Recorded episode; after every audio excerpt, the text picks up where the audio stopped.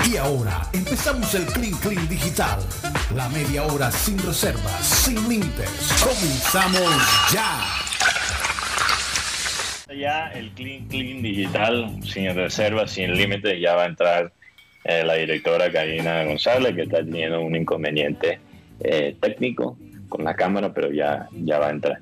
Eh, bueno, cuéntame Guti, yo te quería preguntar sobre algo porque ha sido un tema un poquito cadente por las redes sobre el festival eh, de leyendas vallenatas allá en, en.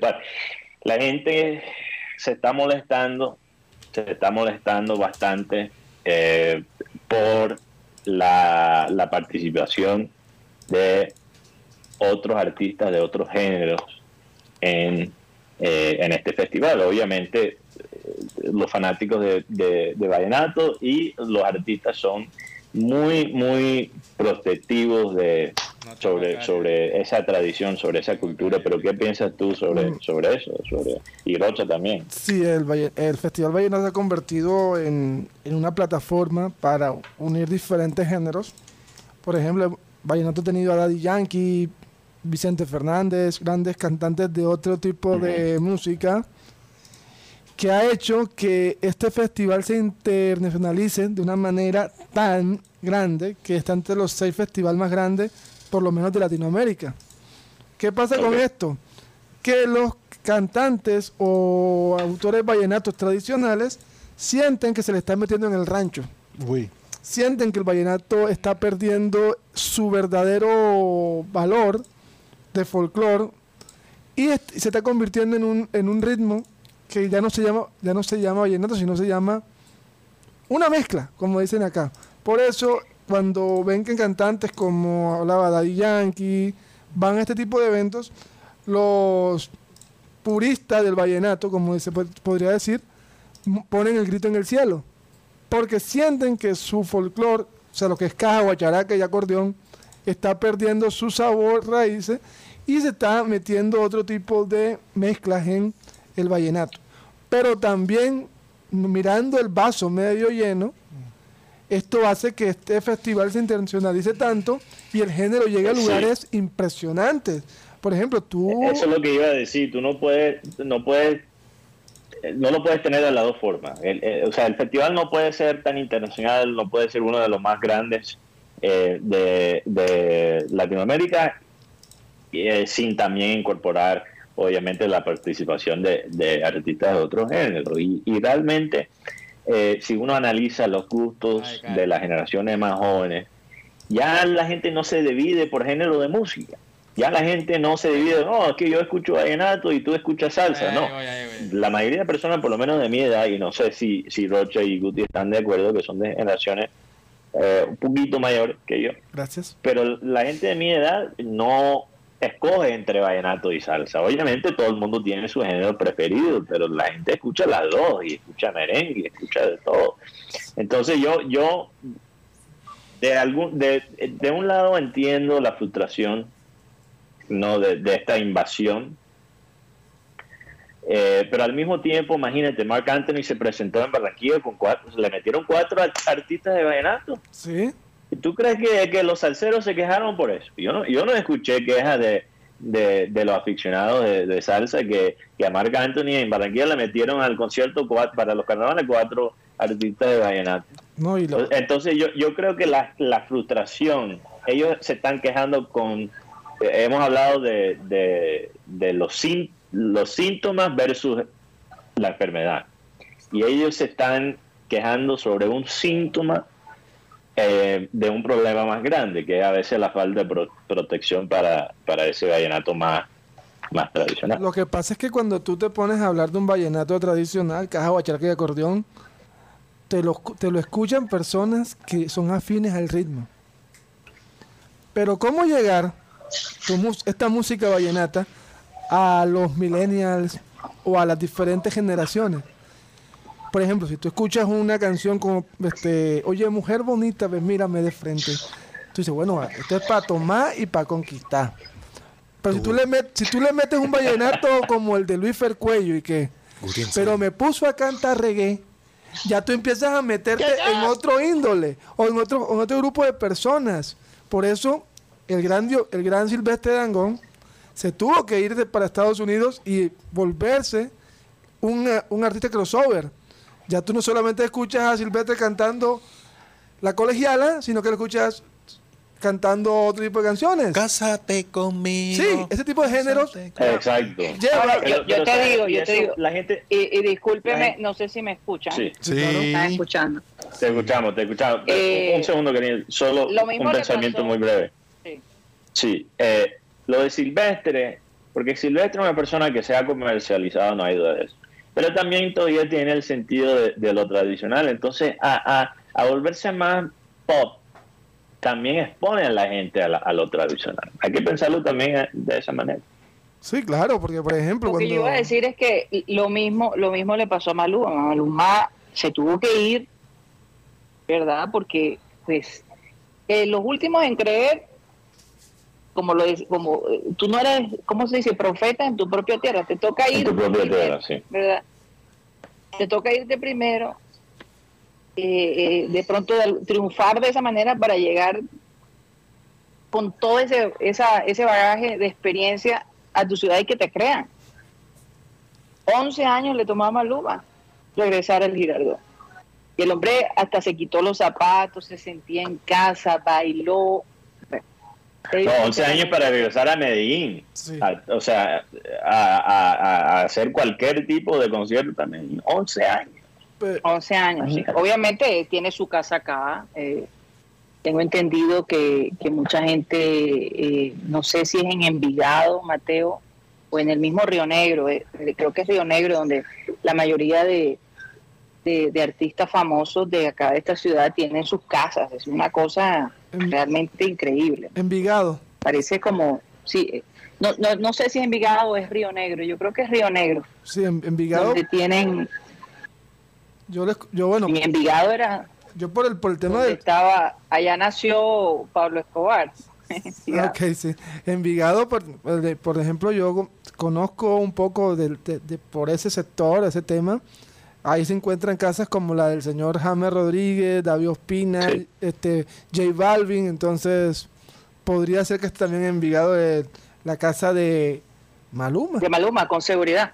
No, no, no, Karina, no sería en Río Negro, sería en Envigado. Sería en Envigado. Sí, porque el Río Negro apenas, Río Negro ahora está creciendo de, lo que he leído y incluso eh, creo que hace eh, dos o tres años salió un artículo, yo recuerdo leerlo, que, decía que Envigado eh, podría ser hasta el Mónaco de, de, Colombia, básicamente. Envigado y Itaúí. Entonces, Sí, entonces... Itaúí, Itaúí es bellísimo. Itaúí también, pero eh, interesante, Karina, ¿cuál es la población de Valledupar? Como 300, 400 mil personas.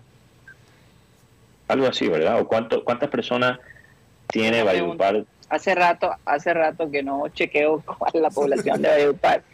490 mil personas tiene Valledupar. Sí, cerraditos. Y la, la, la razón que lo menciono y para conectar con lo de Maluma, Karina, es que Valledupar, siendo una ciudad relativamente pequeña, eh, no es una ciudad, digamos, metropolitana, eh, como Medellín, como Bogotá, como, como Cali y ahora como Barranquilla, porque Barranquilla, se está convirtiendo, sí, realmente Barranquilla se está ya es una ciudad metropolitana y, sigue creciendo de esa forma. Eh, pero siendo una ciudad relativamente pequeña, tiene tanta incidencia, esa es la palabra, incidencia, en la cultura colombiana. Eh, fíjate que, que Valledupar, eh, en Valledupar se producen muchas series de televisión. Hay, fíjate, tiene uno de los festivales más grandes de Latinoamérica. ¿Y por qué es eso? ¿Por qué es que Valledupar? Porque el vallenato no solo es de Valledupar. Obviamente sabemos que, las raíces tan fuertes del vallenato en Valledupar, pero el vallenato también eh, tiene una presencia muy fuerte en La Guajira, en, Magdalena eh, y obviamente también en, en, Sucre. Pero ¿por qué Valledupar? Porque los artistas que vienen de Valledupar se quedan en Valledupar. Se quedan en Valledupar. E- Esa es la diferencia. Ellos viven en Valledupar, hacen sus conciertos en Valledupar. Y es porque la gente en Valledupar también, o sea, hay un apoyo para el artista en Valledupar. ¿Y por qué? Pero lo mismo están haciendo acá eh, eh, Maluma y Baldwin y, y Exactamente. Karol G. Están tratando de, de regresar un poquito a sus raíces y regalarle a nuestro país los conciertos que se ven de primera en cualquier otra parte del mundo. ¿Y por Así es. Y, y, y, y eso es a donde voy. A, a que J Balvin, que, que, que Maluma, que, que Karol G, que ellos regresen a Medellín no es cualquier cosa. Eso le va a dar, le va a dar a Medellín un prestigio, porque cuando la gente piensa en Colombia, en Miami, en Europa, en Asia, piensa en esos artistas. Entonces poder verlos aquí eh, hasta por las calles, yo sé que Carol G hasta anda por las calles de, de Medellín, hasta a veces en los barrios populares, se vuelve hasta un punto turístico poder tener acceso a esas personas. Pero tú sabes, tú sabes, Mateo, que por ejemplo eh, eh, Elvis Presley era una persona que no hacía tours. Sí. La gente o iba a Las Vegas o a Memphis a verlo a él en sus conciertos. Entonces, eh, eso fue lo que yo sentí este fin de semana. Gente de México, mucha gente de México vino acá a ver el Sí. concierto de Maluma. De todas partes del país vinieron. Eh, los hoteles estaban completamente llenos. Es más, yo pensé que el domingo la cosa se iba a bajar, pero mucha gente se quedó Mm. todavía más días para disfrutar de la ciudad y, hacer turismo. Por ejemplo, el, el Museo de Antioquia, que hoy visitamos en la mañana, muy bonito, un tremendo museo, la verdad, eh, estaba, estaba lleno de turismo, bastante lleno. Había más gente de lo que normalmente hay en un museo en Colombia, se los digo de verdad. Pero, pero Karina, lo de Elvis en, Las Vegas es interesante porque si no estoy mal, Elvis, como muchos artistas, todavía hoy en día tenía un contrato, una lo que llaman una residencia eh, laboral en Las Vegas, donde básicamente él, los, por ejemplo, Celine Dion, la que canta la canción de Titanic, hasta hace poquito tenía un contrato exclusivo donde ella solo tocaba en Las Vegas. Y la razón que lo- Las Vegas lo hace, los, los casinos y, y cosas en, en Las Vegas hacen ese- esos contratos exclusivos con los artistas, es porque Las Vegas es una ciudad artificial desde cierto punto, no, no fue creada orgánicamente, fue creada con ese propósito. Entonces, esos artistas le dan el peso que, que lo- Las Vegas no tiene como ciudad. Y a donde voy es que, no joda, yo creo que Barranquilla, como ciudad, si quiere crecer culturalmente, tiene que pensar en retener un poquito más su artista y apoyarlos antes que sean famosos, pero para que ellos después se queden en Barranquilla. Oye, a mí esta vez me sorprende, por ejemplo, yo creo que Shakira, ¿cuántos conciertos ha hecho en Barranquilla? Creo que uno o dos, si es escaso. Eh, ya hizo el último en la inauguración de los Juegos Centroamericanos del Caribe. Sí, nada más. Ese fue el último. Ese fue el último que hizo acá en El el, más reciente. 2018. Sí, pero no concierto como tal. Ella estuvo invitada a la El inauguración. Yo concierto un como- concierto, concierto de ella como con- parte del tour. Sí, en la langosta, la mangosta. La- tour tour de la mangosta. de la langosta estuvo en el 2000. No recuerdo la fecha exacta, pero cantó el checo. Sí, su- su- sí, subió al checo. De la langosta. Se coló. El checo. De la mangosta. Inclusive le dieron una camiseta del Junior cuando era patrocinada por pasta. Por, una, la muñeca. por unas pastas. No, era, era- el ah, la han usado.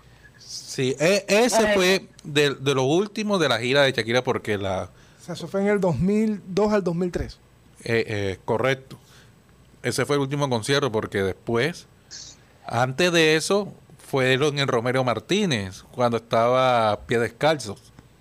Por eso creo que ella ha hecho dos conciertos. Dos conciertos y, y, y- Dos conciertos. y metiendo de pronto la inauguración de los Juegos Centroamericanos en el Caribe. Sí, porque eso fue un Sí. concierto, porque hubo, Puta, hubo tremendo. sí, varias canciones que cantó Shakira ahí, yo estuve ahí. La cicla. Pero en todo caso, La como dice aquí Bebe Films, ¿te imaginas si Shakira solo cantara en Barranquilla y la gente tuviera que venir acá? Imagínate. No podríamos, no creo que la ciudad esté capacitada para manejar todo ese grupo de gente. No, de- después... Eh, eh, eh, tenaz, tenaz. O sea, meter, eh, ¿cuántos, ¿cuál es la capacidad del metropolitano? 50 y... O sea, metiéndolo con todo y la, y la silla. Sí. 43 mil. No, son casi 50, o sea, Pero 43 es 48, para fútbol. 40 y 49 mil. Sí. Más, más 5 Pero mil, más van en- 5 mil, más sillas- 5 mil en, en el... Que puedes meter de pronto En en, el la, campo de- en, el, en el campo. 52 mil, 53 mil personas. 52 mil, 53 mil personas. Más los colados. No, o sea, un concierto para 50 mil personas. no No, en el sentido de que, no, que a veces hay sobrepo- no so- sobrepoblación. sobrepoblación. No, Hmm. yo- yo pensaría eso, como unos 52 mil personas. Sí, total. que realmente es, es muy parecido a, a- a lo que eh, la capacidad de, del Girardot. O sea, No, sí, Eh, no hay 52 razón. mil personas entraron. 52 mil personas entraron. eh, y, y con la las nuevas instalaciones que tiene el, el Metropolitano, luces nuevas, eh, No, eso sería- eh, eso sería un espectáculo. Ahora, yo no yo no le pido, yo no yo no estoy criticando a Shakira por, por no hacer más cosas en Barranquilla. Yo lo entiendo, sabiendo la tra- conociendo la trayectoria de ella, no la culpo para nada. Eh, eh, Barranquilla hasta cierto punto fue eh, muy cruel con ella en, en su en su trayectoria. Eh, y además, cuando ella se destacó mundialmente, Barranquilla no era lo que es ahora mismo. Entonces, Pero yo creo que a estas alturas de la vida, Mateo, yo creo que si eso no hubiese pasado, a veces esos son los retos que te animan a ti a seguir luchando. Eh, eh, y es una realidad. Tú nunca vas a ser profeta en tu propia tierra, te tienes que ir y regresar. Pero yo sí pienso que sería, ya que los artistas colombianos están eh, sobresaliendo tanto a nivel internacional, que nos regalaran un poco de eso. O sea, Sí. que, que, que nos incluyeran en el mapa, como dice eh, Medallo en el mapa, como dijo Maluma, de su tour. Yo creo que, que es importante que ya nos reconozcan como país y que nos incluyan. No solo que Sí. sea Bogotá, por favor. Ya Sí, ¿Y, y quién va a poner a Barranquilla en el mapa? ¿Quién va a poner a Barranquilla en el mapa? Así es. El único artista Maluma ahora lo hizo. y- yo creo que tú sabes cuál artista lo podría ser este pelado eh, que está también en el reggaetón eh, Vélez que él es de Barranquilla o sea más barranquillero no puede ser va a ser interesante analizar cómo él eh, incluye su ciudad porque eh, o sea él se ha destacado y ha hecho canciones ya con los grandes de reggaetón y creo que él todavía vive en la ciudad todavía vive en Barranquilla eso No, es no, importante yo creo que él vive en, en, o en Bogotá o en Medellín. Vélez vive en Bogotá o en Medellín. Vélez. No, no sé. Tengo aquí Vélez. mi asesora de... ya tenemos, tienes una Estás preguntando allá. Vélez, el cantante... Él vive en Bogotá, aparentemente. Ya no vive Ok, en Barranquilla. Pero él todavía pasa mucho tiempo en Barranquilla, entonces Sí. va, va a ser interesante analizar cómo él, siendo, diga- digamos, en ese género, el, el primero que he visto que es de Barranquilla meterse de esa manera. No. Sí. Oigan, eh, les, les quería comentar que Eddie González, eh, nuestro querido hermano Eddie, pues eh, ha estado feliz acá ten- recibiéndonos en, en Medellín, porque él siempre nos hablaba de la ciudad, que tienen que venir acá. Él está viviendo en Medellín, Ey. ya hace unos meses atrás. Ay, ay, Y, y le encanta, le encanta esta... Y ahora entiendo por qué está feliz acá. yo de también. verdad. Yo también me imagino. ¿Cómo? Yo me imagino el clima, obvio. El Porque- clima, el clima, el clima. Yo creo que los ocho está pensando en otras cosas. No, con, con qué cosa, No. Mateo. No, no, el clima, la gente, eh, con comer la atención. El fútbol. el fútbol. Hombre, yo creo que No, todo un menos el fútbol. acá. Yo sí. El fútbol. Deberíamos Guti. hacer un viajecito acá. Mira, Deberíamos allí salir Films dice, Bebe Films dice, Checo nos va a poner en el mapa. Mira, yo, con- con todo el respeto que se merece Checo, quizás Checo es, es eh, un ejemplo del, del otro extremo, de una persona que, o sea, mira lo que ha hecho Checo, cómo ha invertido en la comunidad aquí, o sea, culturalmente, la- yo, no, no, no estoy minimizando eso, pero quizás Checo se hubiese lanzado un poquito más fuera de Barranquilla y, y ahí, ahora la gente ha llegado a un punto y quizás esto es injusto yo no yo no digo que comparto de, de, este- de esta manera de pensar pero hay gente que, que mama gallo en las redes diciendo no joda un año sí carnaval y el, el checo eh, o sea ¿qué va a hacer el checo? no voy a repetir los chistes No, pero por eso él tiene, por eh, por eso él tiene el sitio que él tiene, ¿no? Eh, donde la gente va y, le produce el resto. No, yo- es pero que- realmente, si tú te pones a pensar que es una Sí. lástima, el checo solo suena en carnaval. Y las canciones de él es carnaval, carnaval. Entonces se encasilló y no se proyectó de una manera internacional. Pero fíjate, encasillarse. Y ¿Te acuerdas, Karina, que, que hemos hablado con actores sobre eso? Que, que uno pensaría que, que como actor eh, encasillarse en un tipo de, de papel que siempre te ponen como el malo, por ejemplo, que eso es malo. Pero no, para un actor eso es increíble porque, ¿sabes qué? Eso garantiza que siempre vas a tener trabajo. Y yo me imagino que para el checo debe pensar igual, no, yo siempre voy a tener el carnaval. El carnaval es, o sea, debe sentir, el carnaval es mío y le da una estabilidad en, un, en una industria donde muy pocas veces se puede encontrar la consistencia. Pero con todo y eso, Y yo creo que yo creo que el checo quizás se hubiera podido lanzar eh, más, más allá que, que el carnaval. la realidad es que hay gente que, que quiere ser local y no quiere pensar en y eso es aceptable. Checo es un personaje local. Y es que ese Y eso no es eso no es malo, eso no es malo. No, no es más. ese fue el problema. Depende de lo que tú quieras como tu carrera, ¿no? A dónde la quieres proyectar. Sí, es que ese fue el problema que hablábamos al principio de la conversación sobre el tema de los cantantes vallenatos. Ellos solo quieren estar en la parte local.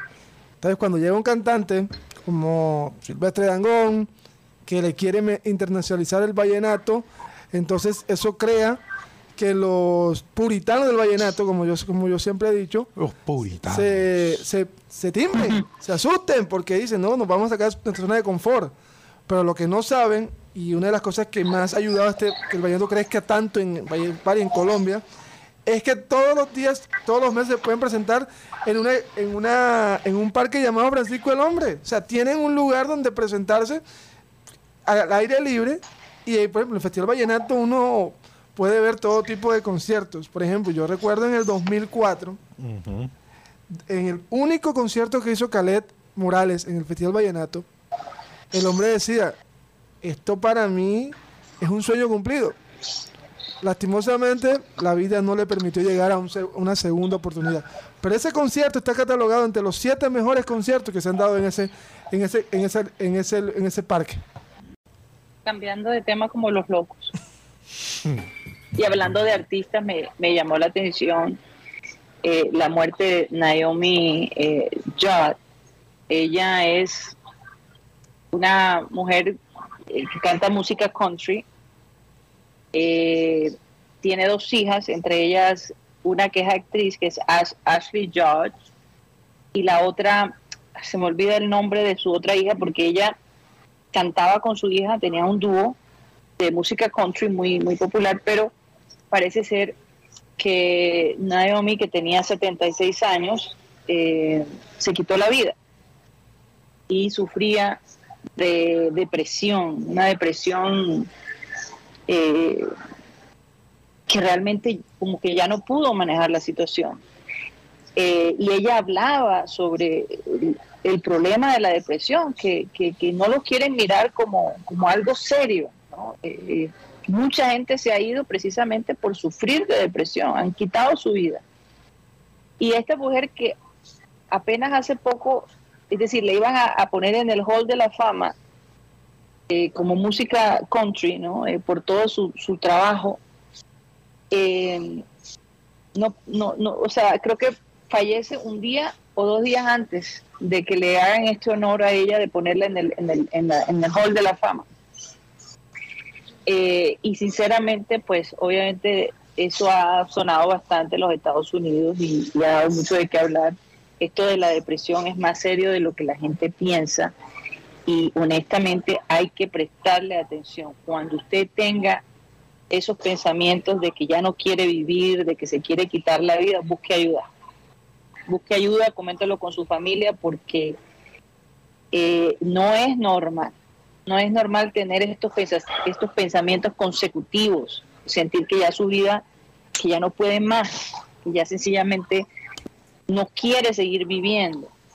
Es importante esa comunicación. Yo simplemente quería como mencionar eso, Mateo y compañeros, porque cuántas personas de pronto que nos están oyendo están pasando por lo mismo y piensan que pueden superarlo solo y a lo mejor no. Importante buscar esa ayuda de alguna eh, manera.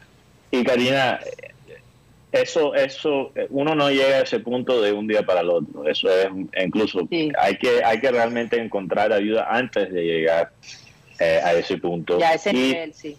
y Freud, obviamente Freud que ha sido tan importante en la, la psicología moderna, aunque, bueno, muchas de sus ideas han quedado en el pasado. Eh, pero él dio una frase, una definición de lo que es la salud mental, que to- me parece excelente. Y la salud mental es la capacidad de amar y de trabajar. Entonces, si tú estás sintiendo dificultad en una de esas dos cosas o las dos, ahí algo, algo eh, no está bien y uno no debe sentir, se- no se debe sentir pena por, por caer en eso. Es como uno no se siente apenado por tener una gripa, entonces tampoco alguien se debe sentir apenado por, por pasar por un momento difícil en su salud mental. Eh, lo que uno tiene que hacer como cuando uno tiene una gripa o una enfermedad es buscar ayuda de, de un profesional, porque es la Y mejor la realidad, de- Mateo, es que la historia de Naomi eh, George es tan, tan bonita porque ella, su esposo la, la abandona con dos hijas.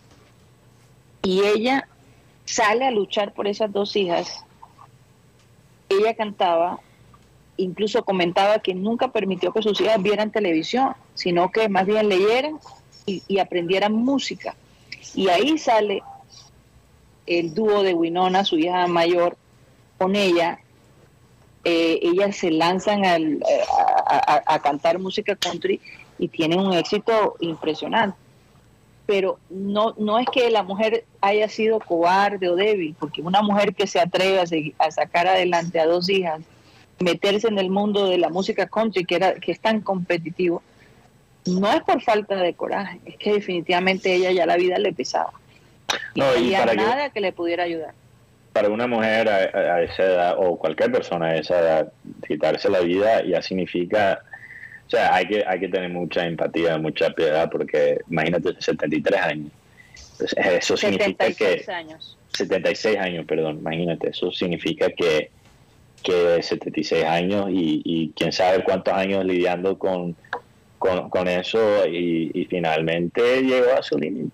Y, y, y bueno por lo menos tuvo toda una vida, ¿no? Y, y pudo ver los frutos de sus éxitos, pero hay mucha gente que, que no aguanta a esa edad, lastimosamente. Entonces, ah, salud eh, mental es importante, muy impo- Sí, sí. importante. Y, y lo que le- les sugiero a los fanáticos de, de Liverpool, si quieres un momento de alivio, es, es ver ese fútbol, ese fútbol de, de Liverpool que, que hasta cuando es- está contra la pared encuentra el gol como lo hizo este sábado Karina contra Newcastle, con Lucho de titular. Yo honestamente estaba más nervioso para ese partido que el partido contra Manchester City. Hmm. No, o sea, eso no tiene lógica. Pero para Sí. mí, yo lo sentí. Newcastle, un, un equipo que ahora tiene tremenda inversión por su- sus nuevos dueños, tiene nuevo técnico, tenía creo que ocho partidos ganados de seguido. Eh, me parecía el, perfect, el partido perfecto para el Liverpool perder puntos y, y separarse más de- del City y no lo fue. Eso es Mm. fuerza mental, fuerza mental. Oigan, eh, eh, tengo a la gente allá, ¿me escuchan? Sí, claro. Sí, Eh, eh, Rocha y, y Guti callados. Sí. No, escuchando Escuchando atentamente. atentamente sobre el tema de la depresión, que es algo que es el asesino Sí. silencioso. Por estar deprimido. No, no, no, no. Oigan, si porque si lo, usted- lo he podido ver en muchas personas que, que he conocido y que me han contado que han estado a esto por una depresión de perder su vida. Y solo y un consejo llegó en ese momento, o una palabra, o como dicen aquí, una, una frase pudo hacer que una persona no se hundiera. Y conozco una historia de una frutera. Ella, eh, pueden poner si quieren la música. Eh, ¿Cuál música? La música y las historias. de, de la historia. No, porque esta historia eh, es una historia de superación, no es Sí. una historia cómica. Ok, bueno, no sabía que ese era lo, lo que sí, el hombre, la mujer llamó a la llamó supuestamente a, hacer una, llam- ya hizo una llamada y eh, en la frutera encontró a alguien que le empezaron a hablar y hablar y la muchacha se desahogó. Al día siguiente llamó la muchacha a la frutera nuevamente y le dijo, le voy a decir la verdad. Yo no iba a llamar a una frutera sino a una droguería para que me trajeran una cantidad de medicamentos. Pero mire que con sus palabras usted no permitió que yo me suicidara. Así que la depresión es, es complicada y hay gente que no le para bola porque dice, ah, esos son, son achaques de su edad, son carretas. No, hay que estar pendiente, uno nunca sabe.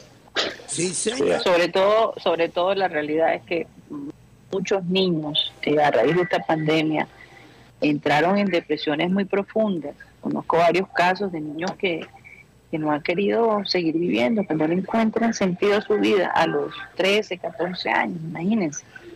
Entonces, eh, yo creo que, que los padres tenemos que estar muy atentos a, esos síntomas y estar encima y luchar y, y- no dejar no dejarlos solos un momento, de verdad, de verdad darles ese apoyo que necesitan y sobre todo escuchar, es una de las quejas más grandes que de pronto los adolescentes de esta época tienen. La falta de paciencia de nosotros los padres, y lo digo porque me ha pasado a mí también. Eh, eh, eh, he tenido mis momentos en donde no he sabido escuchar y, uno todos los días tiene que mejorar como padre. Karina, y, y, y no es casualidad que obviamente la tasa de, personas sufriendo con de, de depresión y de otros eh, trastornos no psicológicos, eh, no es casualidad que ha subido con el uso de las- del celular. Y eso no significa que la tecnología sea mala. No soy, ¿te acuerdas? Una vez hablamos del tecno, ¿cómo era? Tecnopesimismo y tecnooptimismo, ¿no? Y yo creo que la verdad, yo creo que la verdad está en la mitad. La tecnología puede ayudar, la persona puede también a veces ser eh, un arma de doble fila. Pero Doble filo, sí. doble filo, perdón. Eh, yo escuché una vez que alguien describir la depresión como una adicción a los pensamientos. Y lo que ocurre es que nuestros celulares retroalimentan nuestros pensamientos. Aunque estemos viendo la vida de otra persona, es, estamos percibiendo eh, la vida de esa persona y la- las imágenes sobre el filtro de nuestros pensamientos. ¿Ves? Entonces, por eso, fíjate, regresando a la historia de Guti, fue tan importante una interacción humana, escuchar los pensamientos de otras personas. ¿Ves? Entonces, eso, eso es porque la, la interacción, el intercambio de ideas de, de todos tipos es, es muy importante porque eso, eso te alivia esa, esa acumulación de pensamientos y esa adicción a pensamientos. Y, y no me da pena decirlo, yo lo digo por experiencia propia, no lo estoy, eh, eh, no es algo que leí, no es algo que, que, me han contado, lo, he vivido. Como, como una persona de esta generación que ha crecido eh, eh, bastante con, con la tecnología. Oye, pero Karina, yo, una cosa que me gustó la semana pasada, y yo creo que debemos continuar eh, con, con, con este, con esta rutina de, de, de listas inútiles. Porque me gustó la lista, eh, porque, porque la lista que tiró eh, Rocha la semana pasada de porteles que no existen, por ejemplo, en, ya en, en Barranquilla. Una lista muy interesante, pero pero inútil y, y hasta divertida. Entonces yo yo creo que Pero hay parece que... que... Rocha hizo ese tour este fin de semana, porque por ahí vi una fotico, Sí, no propiamente en, en uno que haya desaparecido, pero uno que lo mencionamos mucho en este en este en estos espacios. oh. Estaba, estaba pasando por ahí, pero estaba cerrado. Ah, ok, estaba haciendo la rutina. No, estaba pasando por ahí porque iba a comer En un lugar que queda cerca por ahí. Mm. Y pues así me acordé. Ok, te De- de- de- y de- enseguida la foto. Sí, pero estaba cerrado. Era muy temprano, eran como las 4 o 5 de la Ah. tarde. Ah, apenas estaban en, estaban Mala en- suerte la tuya. Sí, sí, sí, sí, mira ahí que estaba cerrado. Muy conveniente. Sí, sí.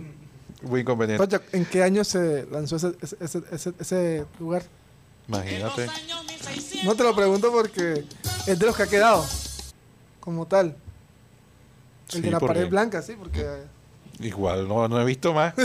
No he visto más. eh. Bueno, para que la, la gente que no entiende, estamos hablando del siglo XXI eh, local que, que ha recibido mucha publicidad gratis de este programa, no solo eh, en esta versión, eh, esta nueva generación de satélite, sino con la anterior, uff, ni se diga. Sí. Ese lugar eh, de entretenimiento nocturna ha, ha sonado siempre.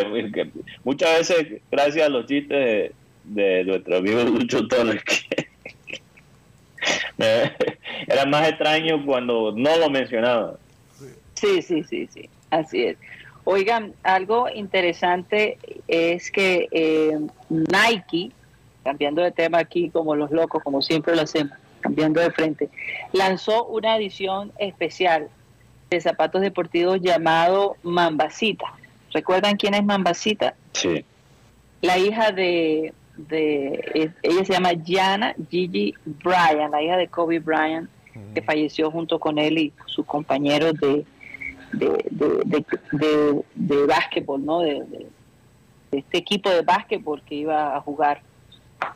Eh, De juveniles. Dos amigas de ella, Sí. juveniles, dos amigas de ellas, eh, sus padres y obviamente Kobe Bryant y, y Gigi Bryant. Bueno, eh, es- esto lo están haciendo porque ella cumpliría 16 años.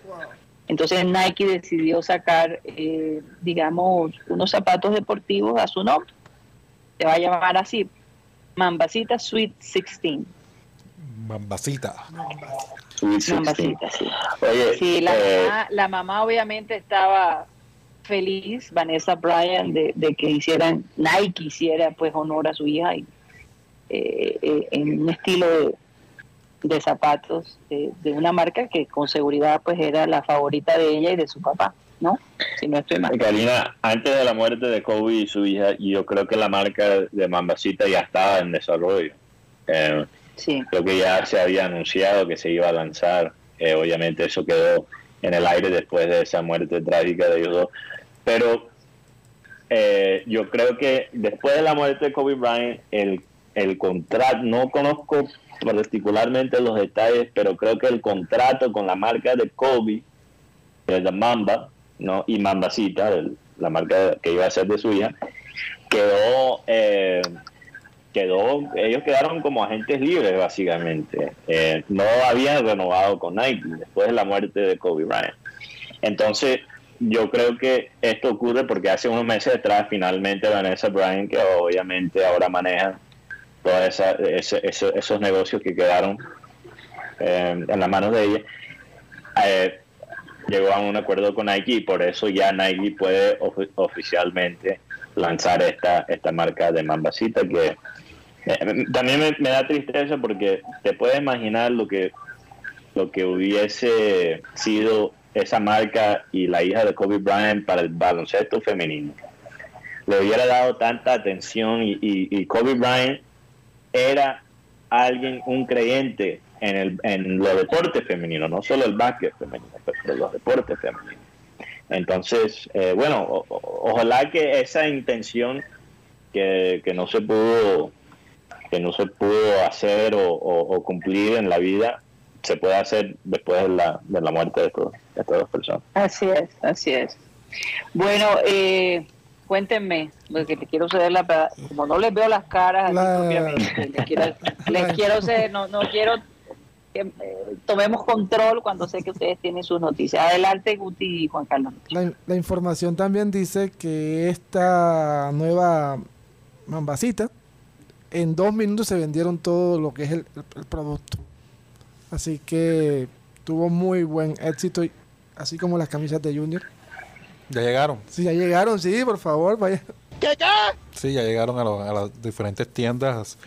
Eh, ahora el fin de semana estuve por... No, no han llegado todavía, no han llegado. No, sí llegaron, yo las vi. Es que Rocha, No, fue a- no, ¿a cuál no tienda han fue? llegado, no han llegado. ¿A cuál no, tienda no. fuiste, Rocha? Están completamente agotadas. Mateo, ¿a cuál tienda Después fue, que Rocha? compre la mía, a- ahí, ahí podemos anunciar que... Ah, Mateo, ¿a cuál tienda fue Rocha? Yo fui a la que queda por aquí Ah, arribita. Yo pensé que era la que tienen No, te estoy todo. mandando gallo, Rocha. No. Yo no quiero que la gente vaya... No, y, nosotros pensamos, nosotros pensamos que acá de pronto las tendrían, pero, No hay. pero Allá, ¿cuál, cuál conseguí? la, la verdolaga conseguí allá. está la verdolaga, ya sí, No, crece como verdolaga. Pero tú ya. también puedes, si- o sea, si en, como trapo sucio quizás. En No, pero- Barranquilla no venden la de las otras eh, Sí, sí, en la- equipos. Ah, bueno, entonces aquí. Yo he visto aquí la verdolaga en la, en la Eh. tienda oficial de ellos, Sí, claro, que la tiene en su tienda oficial. Así. Eh, de la marca. Eh, otra cosa que se reveló fue que el director de Rápido y Furioso, la última, la 10, por diferencia de Vin Diesel, Justin Lin eh, renunció, dejó la dirección de, de la película, eh, manifestó que había diferencias con el actor Vin Diesel, dice que llega tarde al set, no sabe sus líneas y, y- y además está gordo, o sea, la verdad no eh, rompieron, por decir como dicen por ahí, partieron palitos. partieron palitos. Eh, ahora tra- han traído a, a un director francés que se llama Louis Leterrier. Tajía. Louis Leterrier. Luis Leterrier es el que ha dirigido de pronto las películas como El Increíble Hulk, Furia de Titanes, eh, también la que estuvo el, el que entrega, ¿cómo que se llama la película esta del carro? Transportador. El transportador. Oh. Ah, el El transportador. transportador, claro, sí. Con película. Jason Statham. Sí, señor. Eh, eh, eh, ahora es, es que va a dirigir. Ellos tienen pensado que esta película se estrene en mayo del 2023, Un año tienen ya para, Ujú. para del hacer próximo todo año. esto. Ya un año. Pero se han atrasado a raíz de, de la, difer- la, eh, de la diferencia que ha tenido Vin, Vin Diesel con, con el director. Van Diesel, Van Diesel. Eh, No, es Vin. Vin, es Vin Diesel. Es Vin. Bien, bien, bien. Claro, es Vin Diesel. Vin. Además, Como Vin- Vincente, pero Vin. Ah, Vin, de Vicente, ok. Y, eh, además ellos cuentan, eh, tienen varias presiones financieras entre eso porque tienen, cuentan con, con artistas como en esta película va a aparecer Jason Momoa, el, el, De Aquaman. el de Aquaman. ¿Cómo es? El de Aquaman, sí, que está casado con la ex esposa de, Momoa. de- ¿cómo se llama la, la esposa de, de, de este Momoa? Jason Que Momoa. está casada, es- es- está casado con, con, con Lisa Bonet. Lisa Bonet. Jason- Ellos se separaron, ¿no? Oye, pero ¿tú, tú sabes cuál es el nombre verdadero de, de, de Vin Diesel. No, Vicente. No, mentira, no sé. No, no, Mark Sinclair. Sí, Mark Sinclair. Mark Sinclair. ¿En serio? Mark pega. Sinclair. Y todo este tiempo yo estaba pensando que Vin Diesel era algo latino. Y no lo es. Porque él hace papel, el, el personaje de él en, en, en, en Rápido y Furioso es latino. Sí. Pero él, él no es latino, su mamá es blanca y su papá es afroamericano. Entonces, eh, no, no, curioso eso, tú sabes, hay, hay actores que han hecho toda una carrera pintándose de marrón y, y, y haciendo papel de latino, como lo hace Johnny Depp, por ejemplo, o como lo hacía, perdón, Johnny Depp. Por cierto, Eh. ¿qué ha pasado con el con el, el? A mí a mí me dijeron que Johnny Depp lo había ganado, ¿eso es verdad? Sí, para que se den cuenta que No también No, a los no hombres sé. los maltratan. No creo. Sí, güey, eso quedó evi- evidenciado ahí en las pruebas. En todo. Mierda, hay, Aquí- hay gente que se va a aprovechar de esto, Aquí- ya, ya. No, que los Ya. también son maltratados. Yo te- Aquí en Sí, Colombia. pero sabes que la diferencia, Rocha, es que hay gente, tú sabes que hay gente diciendo que no, yo mataría por un Amber Heard con todas sus cosas, con todas sus locuras. Yo, esa es la mujer que yo quiero. Imagínate. Explícame eso. No, pero eso una gente que sale con eso. Cada, cada loco, menos mal que hay alguien que esté interesado en ella, porque después de haber visto... ya No, o sea, No, eh, queda a- a- ella a- aquí la pregunta es... por- Siempre habrán hombres interesados Mateo. en ella, una mujer muy bella, pero Sí, pero aquí la pregunta es por qué aguantó tanto, por qué permitió esta situación eh, Johnny Depp. No entiendo que yo hubiese... pero pero Rocha, El ellos hombre estaba enamorado. Está- él estaba estaba pero, pero. Rocha, sabes que, que cuando es cuando es la cuando cuando es la, la otra la, la otra situación no cuando los roles están cambiados también se hace la misma pregunta con las mujeres que, que sufren de abuso doméstico la gente se pregunta bueno ¿por qué no dejaste el hombre? ¿por qué no ¿Por qué no simplemente te fuiste? ¿Por qué no terminaste con él? ¿Por qué seguiste en esa relación si era el hombre ambos? y no es no es así de sencillo ni para mujer ni para las mujeres que sufren de abuso doméstico ni para los hombres porque tú, tú sabes lo que hace tú sabes lo que hace un abusador sea hombre o mujer. Primero antes de abusarte antes de abusarte pues, te consienta te consienta y te hace te hace sentir que para vivir necesitas esa persona. Entonces cuando ya se empiezan a aprovechar de ti tú sientes, yo necesito estar con ellos a pesar de ellos ser abusadores. Entonces ignores esa parte. No, qué, qué locura es esta. Claro. Guti que estaba votando el aire, no, se identificado, no, no entiendo. Y tú, y tú, sabes, y tú sabes que muchas veces los hombres no, no, no, no dan esta información porque se burlan de ellos. A veces llaman a la policía para decir que la mujer lo está cascando. No, y, y, y, se burlan. Y tú, ya estás fregado. exacto, perratean. Claro, entonces. Entonces también, también va en la parte del machismo que hay a veces también aquí en el, en el tema de, los policías. Así es, así es. no, y del mismo hombre. Del mismo hombre que piensa, joda, yo, yo, ¿a quién le voy a contar? Es que, si yo me dejo pegar por mi mujer, ¿a quién le voy a contar? La mujer lo gobierna. Oigan, hablando, hablando de relaciones, eh, ustedes, eh, fueran, por ejemplo, soldados de guerra y vivieran una situación traumática y regresaran a su a su casa eh, y están con esta relación de hace rato y sintieron que en su vida pues la iban a perder en cualquier momento, ¿le propondrían matrimonio a su novia o, antes de ir o después? Después, después. Ah, después.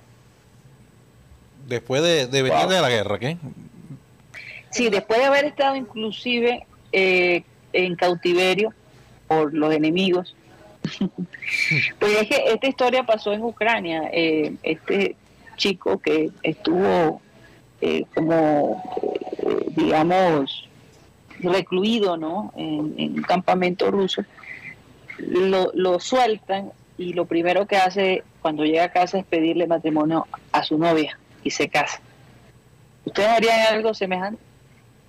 Mm, depende, no sé. Eh, primero quisiera saber lo que estaba haciendo ella mientras tanto. No, y, y, más que toda la experiencia que tuve el hombro. es que la guerra haya pasado mucho tiempo, La guerra no, no, no, lleva mucho tiempo. Suficiente tiempo para, no sé.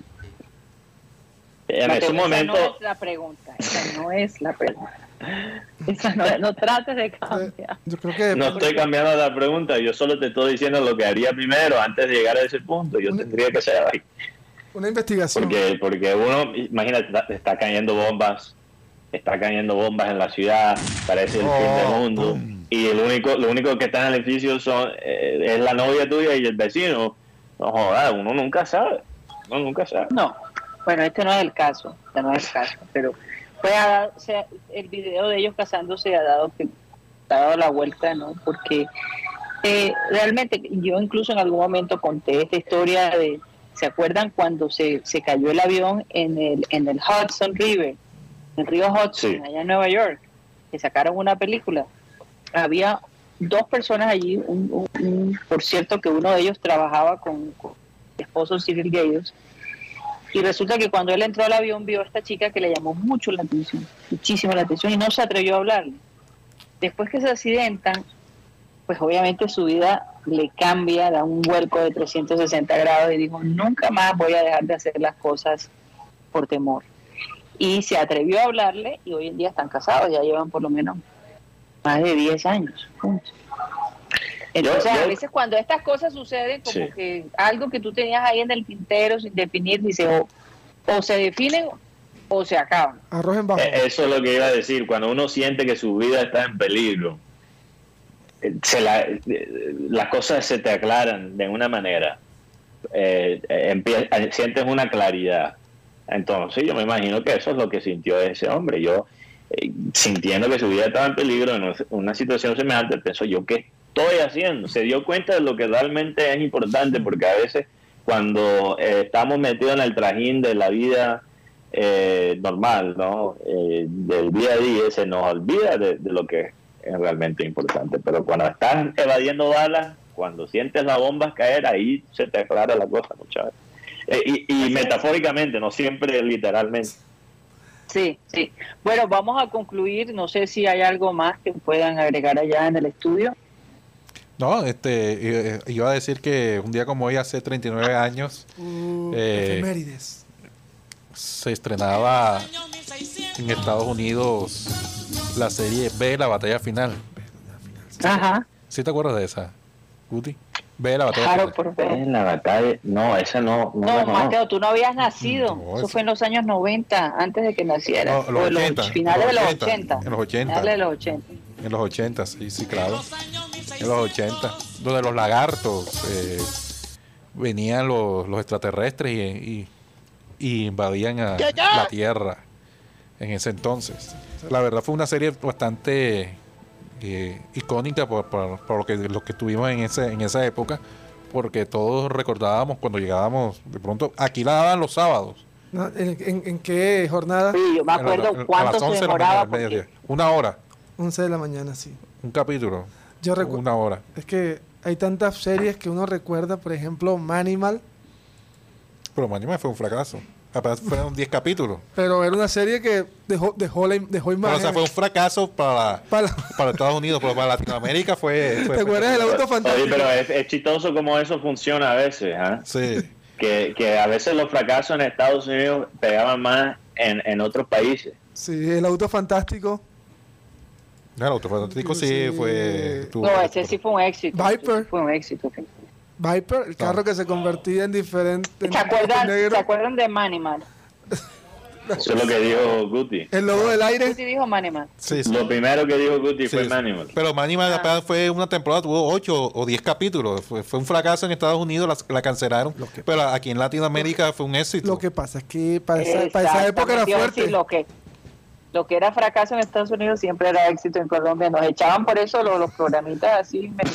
Para esa época era bastante fuerte. La, Sí. la serie Manimal. Oigan, Pero pasó lo opuesto con el caso de papel por, últimamente, si hablamos de, de- de series más nuevas. El caso de papel eh, por la televisión española Fue un fue fracaso. un fracaso Claro. total. Un fracaso total. Sí, porque se Pero sorprendieron. un fenómeno global. Entonces, fíjate, lo que a veces es fracaso en tu propia ciudad, en tu propio país, puede ser fenómeno global. Así es. Maluma. Maluma es una historia y Shakira también es otra.